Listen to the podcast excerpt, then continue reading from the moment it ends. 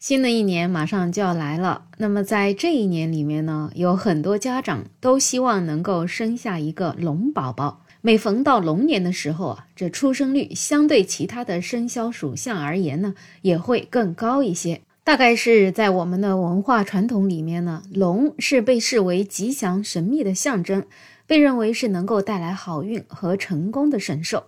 所以呢，望子成龙的家长们当然是希望自己的孩子能够在龙年出生，这样子就能够拥有龙的吉祥和更多的成功。可是，如果恰巧这龙年还没到，就赶着把孩子给生出来了，那咋整呢？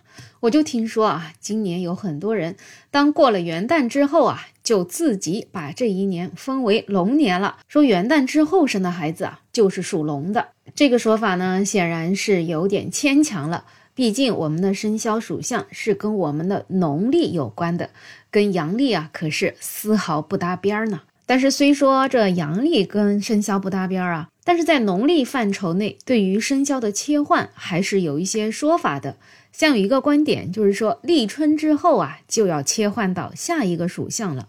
比如说，二零二四年的二月四号十六时二十七分。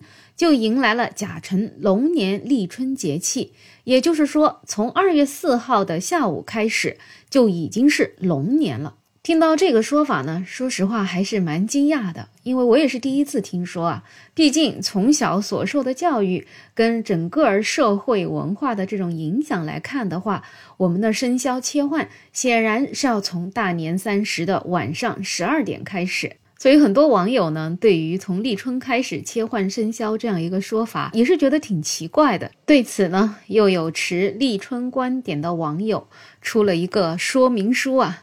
他说呢，这生肖的切换既不从立春算起，也不从正月初一算起，而是以农历的立春为界限。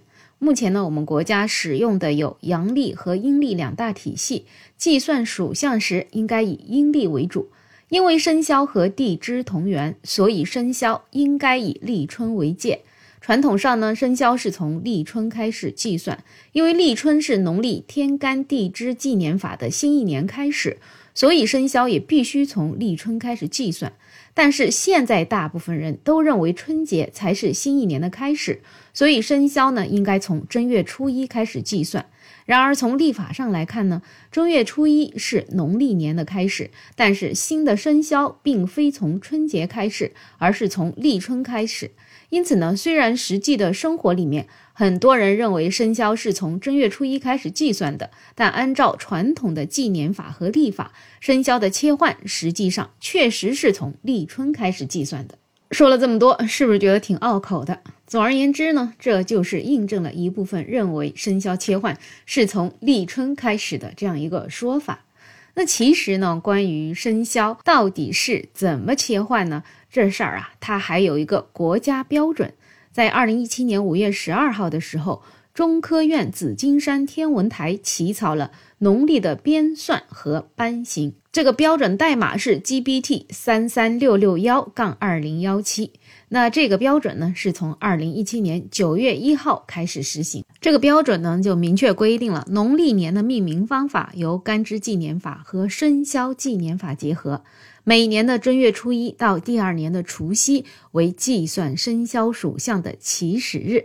也就是说，简单来讲。国家规定了生肖属相就是从正月初一开始算的。有了标准之后，是不是一切都比较简单了？毕竟如果按照立春来切换生肖的话，那每年还得掰着手指头去算，到底从几号开始算新的属相呢？不过，即使在新标准的情况之下呢，也有很多传统的人，他们仍然认为要按照立春来切换属相。我倒也觉得这是一个无伤大雅的事情。你生的孩子想属什么属相，按照你开心就好。毕竟，当我们进入到社会之后，属相对我们的求职、对我们的生活，倒也没有太大的影响。归根结底，我们生了孩子就要对他负责，能够给他一个快乐的、幸福的生活。我想，对于孩子来讲，比任何生肖属相都要重要。好了，不知道这一年你是否也想给自己添一个龙宝宝呢？欢迎在评论区互动，也欢迎订阅、点赞、收藏我的专辑。没有想法，我是梅乐，我们下期再见。